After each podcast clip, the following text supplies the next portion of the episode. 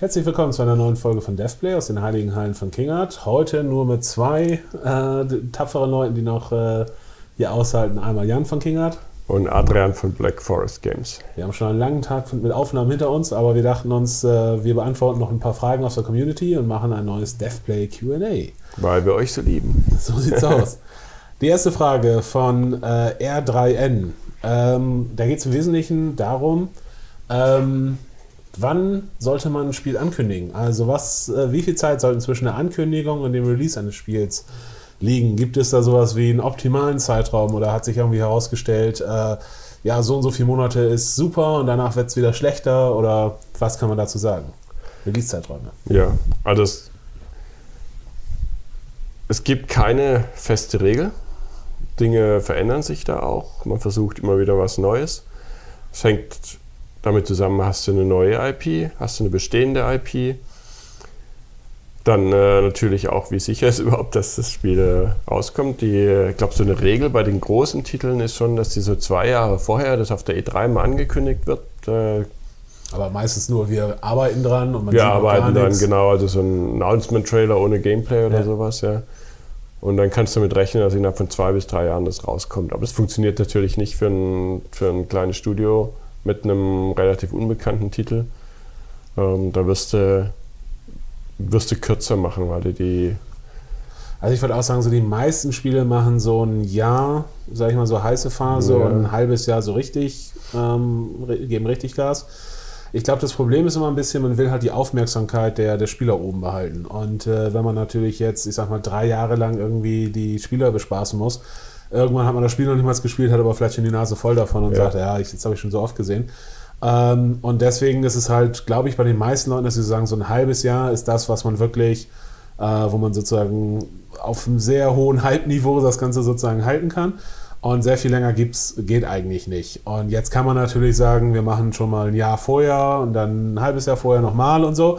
Aber das hat natürlich auch was damit zu tun, äh, kann man sich das leisten oder nicht. Wenn man halt äh, ein großes Spiel entwickelt, großes AAA-Spiel entwickelt, dann hat man vielleicht, ich sag mal, einmal auf der E3 ein großes Gameplay-Reveal und nächstes Jahr hat man dann einen großen ja. Story-Dings und dann im dritten Jahr ist es veröffentlicht oder so. Aber ähm, selbst die machen das ja nicht mehr. Man Call of Duty, nee. zack, weißt du eh, dass es kommt, ja, und das heißt, ein halbes Jahr vorher geht es dann los mit äh, und dann also richtig lange. Und ich habe auch dann das mehr. Gefühl, dass der Trend eher zu kürzer geht. Ähm, also wir haben jetzt gerade, ähm, wo wir es jetzt aufnehmen, ist vor ein paar Tagen Control rausgekommen. Mhm.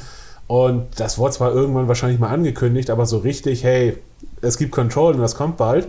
Das ist, glaube ich, auch auf der E3 angekündigt worden. Und das ja. heißt, da war zwischen Ankündigung und Release drei, vier Monate. So, ne? Oder Apex. Gar Apex nicht angekündigt. ist gar nicht angekündigt, ja. einfach sofort gedroppt.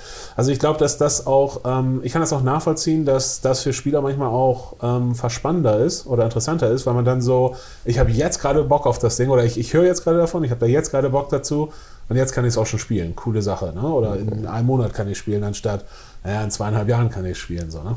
Aber wie Adrian schon sagt, es gibt halt immer viele so externe Einflüsse, die das, die das Ganze beeinflussen. Also im Falle von Iron Harvest zum Beispiel, das haben wir halt vor zweieinhalb Jahren oder sowas angekündigt, schätze ich. Auch schon wieder. Aber da haben wir natürlich einen Kickstarter gemacht. So, und da muss man natürlich irgendwie das Spiel ankündigen und dann mussten wir das erstmal noch entwickeln.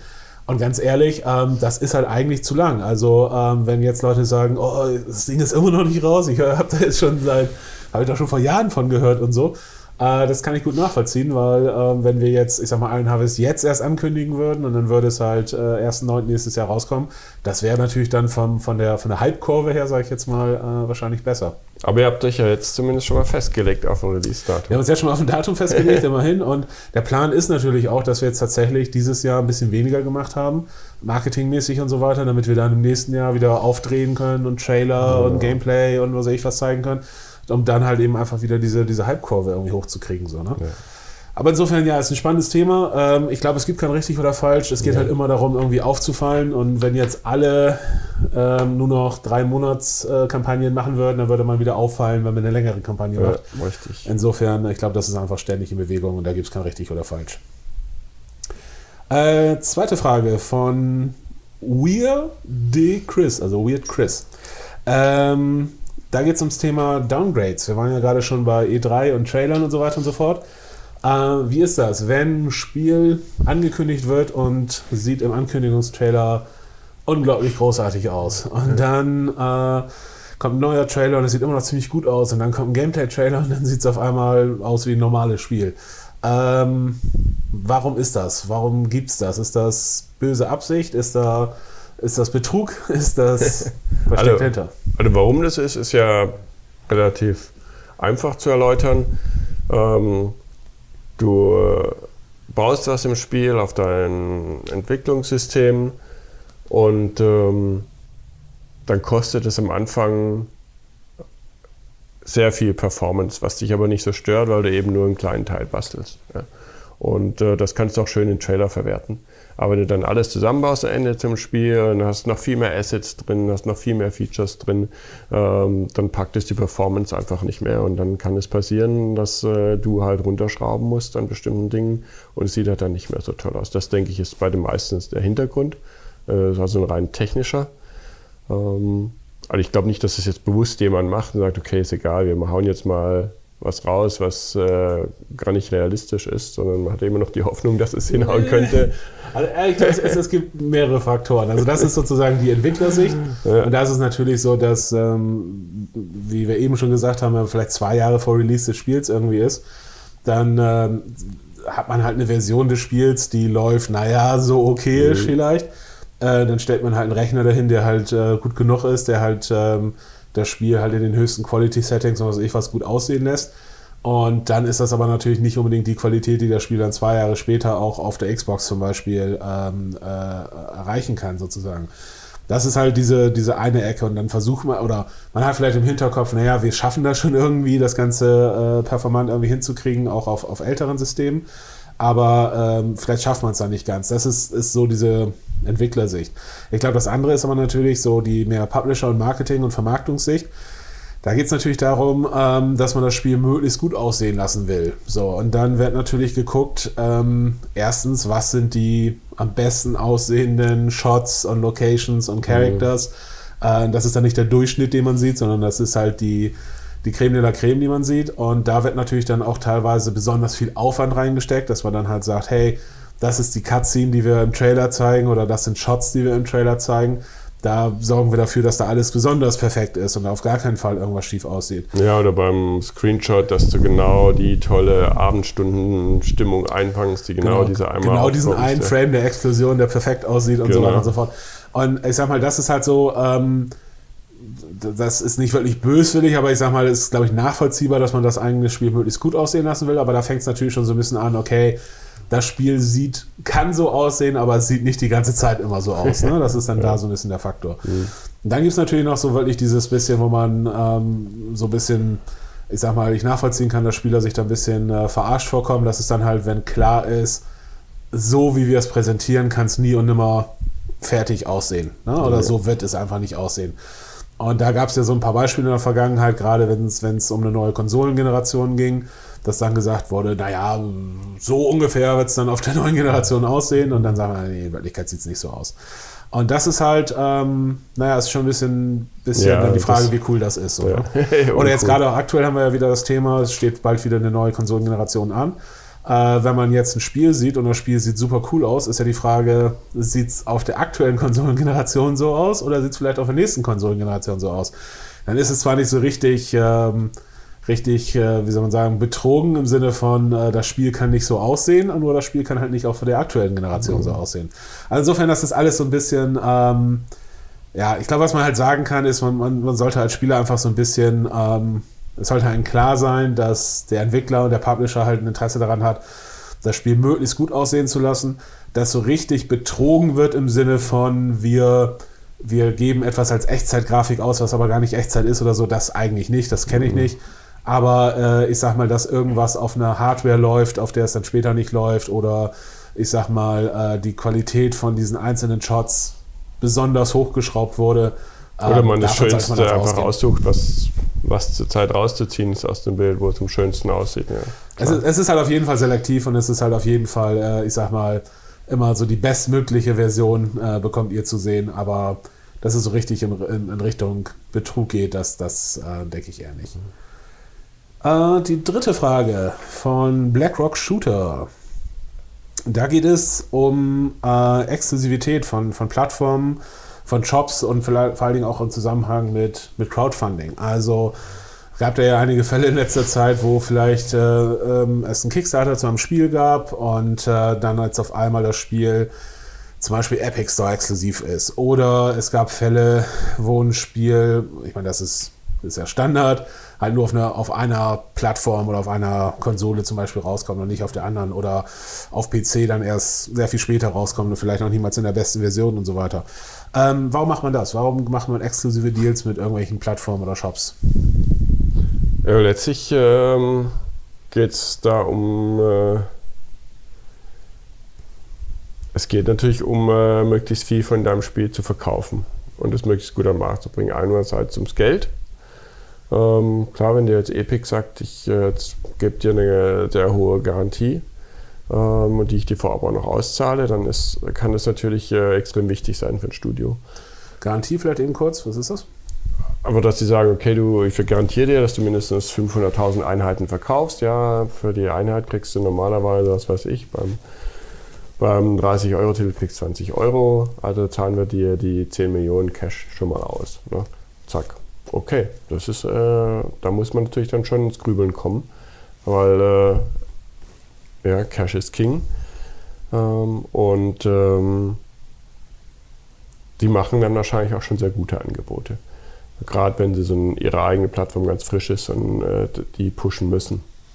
Ich glaube, der Punkt ist halt, sie machen diese Angebote nur, wenn es exklusiv ist. Ne? Das ist halt so ein bisschen der genau. Punkt, dass halt ich sage jetzt mal, Epic Store ist jetzt das, das äh, bekannteste Beispiel wahrscheinlich. Wenn die sagen, hey, äh, wir geben euch eine Garantiezahlung ähm, auf, auf ein Spiel, ähm, was noch gar nicht veröffentlicht ist, was ihr gerade noch entwickelt, diese Garantie kriegt ihr aber nur, wenn das Spiel exklusiv bei uns verkauft wird, dann kann man natürlich im Prinzip rechnen. Dann sagt Epic, hey, ihr kriegt hier eine Garantie von, was ich, einer mhm. Million oder zwei Millionen Euro, und dann überlegst du dir, okay, wie viel Stück mehr müsste ich verkaufen, wenn ich Multi, also auf allen Shops das verkaufe, Multishops sozusagen bin, ähm, um das Geld wieder reinzukriegen. Und wie sicher sind mir die? Und wie, wie sicher sind mir die? Oder bin ich vielleicht gerade auch mitten in der Entwicklung und mir fehlt gerade Geld und ich müsste das Spiel eigentlich, ja. äh, ich sag mal jetzt rushen oder fertig machen, bevor oder veröffentlichen, bevor es wirklich fertig ist und dann sagt Epic auf einmal, hey, zwei Millionen, wie sieht's aus? Dann kann das natürlich schon äh, sehr verlockend sein, dass man dann sagt, okay, ähm, ähm, wir machen das. Ähm, bei, den, bei den Konsolen ähm, ist es meistens noch eher so, dass die halt sagen, hey, wir unterstützen euch bei der Entwicklung des Spiels und wir unterstützen euch vor allem bei der Vermarktung des genau, Spiels. Genau, die Sichtbarkeit. Ne, wenn man jetzt halt sagt, hey, wir haben vielleicht ein Spiel oder unsere Hauptplattform ist vielleicht PC oder so und jetzt sagt Microsoft, hey, wir wollen hier PC, Xbox, Cross-Plattform-Kram pushen oder so wenn ihr das Spiel über uns macht, dann ähm, stecken wir da Werbung in, in der Größenordnung von X rein. Oder wir sorgen dafür, dass so und so viele Leute äh, das Spiel am ersten Tag spielen. Solche Geschichten. Oder hey. Und das können die natürlich auch. Weil ich meine, eins zu eins über Steam. Äh, Frontpage, Coverage, alles, das pusht dein Spiel. Ja, und auf einmal kennt das jeder. Ne? Klar. Oder jetzt ähm, im, im, Fall von Microsoft, wenn die zum Beispiel sagen, wir haben unsere, unser Game Pass oder sowas, ne? dass die halt sagen, hey, wir, wir können euch in das, oder wenn ihr wollt, kommt ihr in den Game Pass rein, dann habt ihr am ersten Tag eine halbe Million Spieler. Ähm, die bezahlen da zwar nichts für, aber ihr kriegt hier von uns einen Haufen mhm. Geld. Ähm, könnte ein guter Deal für euch sein, machen wir aber nur, wenn ihr nicht auf für PlayStation geht. Ne? Also solche Geschichten. Ja. Ähm, Wobei die Konsolendeals meistens ja so sind, dass es eine zeitbedingte Exklusivität ist. Also dass es sechs Monate äh, bis zur exklusiv auf der einen Konsole ähm, und die sind ja in der Regel nicht komplett ausschließlich. Häufig ist es halt so, also im Normalfall würde ich sagen, wie sie die jetzt sind, ähm, die Konsolen untereinander schließen sich aus. Manchmal Switch noch nicht mal, weil sie die nicht so richtig als Konkurrenz mhm. sehen, weil das so ein bisschen eine andere, andere ähm, Kategorie für die ist. Aber meistens Xbox oder das PlayStation exklusiv, aber beide haben im Normalfall kein Problem mit, mit PC. Ja. Ne? Also meistens ist es aber eher andersrum, ne? was die Konsolen sagen wenn du nicht äh, zeitgleich rauskommst, dann kommst du bei mir nicht drauf. Ja. Das dann, Gut, das, das gibt es ja. auch noch. Das ist aber eher so diese andere Richtung, dass die halt sagen, wenn du auf bei der PlayStation oder bei Xbox äh, rauskommen willst, dann kommen wir auf jeden Fall am selben Tag raus wie die anderen. Ja. Ne? Also das ist dann die andere Richtung, dass mhm. sie halt sagen, wenn du bei uns möchtest, dann kriegen wir einen Deal, der mindestens genauso gut ist wie der Deal des anderen. Das gilt übrigens auch für sowas wie so exklusive Inhalte und sowas häufig, dass äh, man dann sagt, okay, ähm, dass dann zum Beispiel Sony sagte, wenn Microsoft XY kriegt, wollen wir das aber auch, weil sonst stehen wir schlechter da und wir wollen auf keinen Fall schlechter da stehen als die Ja. anderen. Also, ähm, wie gesagt, das ist, ja, kann man gut finden, kann man nicht gut finden. Ich meine, als Verbraucher im Normalfall ähm, sollte man es eher nicht gut finden, weil was hat man davon, dass es halt, äh, dass, ich- dass ich das Spiel an weniger Orten sozusagen kaufen kann. Das Einzige, was man halt als Verbraucher positiv darin sehen kann, ist halt, dass der Entwickler im Zweifelsfall mehr Geld hat, um das Spiel ähm, fertig zu machen und, und möglichst rund zu machen. Aber im Normalfall, ich kann es mal gut nachvollziehen, wenn Leute es doof finden, wenn ähm, ihr Spiel nur ähm, äh, an bestimmten Shops oder auf bestimmten Shops irgendwie ähm, äh, zu kaufen ist. Besonders natürlich, wenn es ein Kickstarter-Spiel ist und man dann selber vielleicht ähm, einfach mit der Erwartung rangegangen ist, häufig ja auch nicht zu Unrecht, dass das Spiel halt, weil es ein Kickstarter ist, äh, DRM-frei ist und irgendwie auf vielen verschiedenen Plattformen veröffentlicht wird. Und das war auch letzten Endes der Grund, warum wir gesagt haben, Iron Harvest wird halt auf, auf äh, Steam und GOG und auch Epic Store von mir aus, aber halt eben Multiplattform äh, vertrieben, weil wir einfach gesagt haben, das können wir nicht machen. Wir können halt eben schlecht sagen, hey, ähm, äh, ihr habt einen Teil der Entwicklung bezahlt, aber jetzt gehen, gehen wir halt zu irgendjemandem, den ihr nicht haben wollt und machen es da exklusiv. Ich glaube grundsätzlich, Konkurrenz belebt das Geschäft und je mehr Shops es gibt und je mehr Plattformen es gibt, desto besser. Sind wir uns einig? Unterschreibe ich. okay. Die letzte Frage ähm, von ja Maschelodioma. Irgendwie so, alles klein geschrieben, ein langes Wort. Naja, vielleicht weißt du, wer du bist. Ähm, die Frage ist, wieso habt ihr so wenig Zuschauer? Ich habe bei jedem Video Angst, das könnte das letzte sein, weil es nicht mehr lohnt. ähm, wenig Zuschauer müsst ihr für sorgen. Ähm, sagt euren Freunden Bescheid, liked uns, shared uns, sorgt dafür, dass mehr Leute von uns Bescheid wissen. Ähm, aber ich glaube, dass mit den, äh, dass sich das irgendwann nicht mehr lohnt, das können wir entschärfen. Das hat sich, Hat sich noch nie das hat sich gelohnt. noch nie gelohnt. ähm, wir machen das Ganze nicht, weil wir irgendwie äh, daran Geld verdienen oder äh, irgendwie ähm, da eine kritische Analyse machen, ob sich das unterm Strich lohnt, sondern das Ganze ist ein bisschen Spaß und Erfreut und äh, wir treffen uns gerne mit, mit den Entwicklern und, und reden untereinander. Und wir haben halt das Gefühl, euch gefällt's und wir kriegen äh, viel positiven Zuspruch und ab und zu kommen Praktikanten, weil sie uns äh, auf DevPlay gesehen haben oder, oder Leute empfehlen uns oder unsere Spiele irgendwie weiter.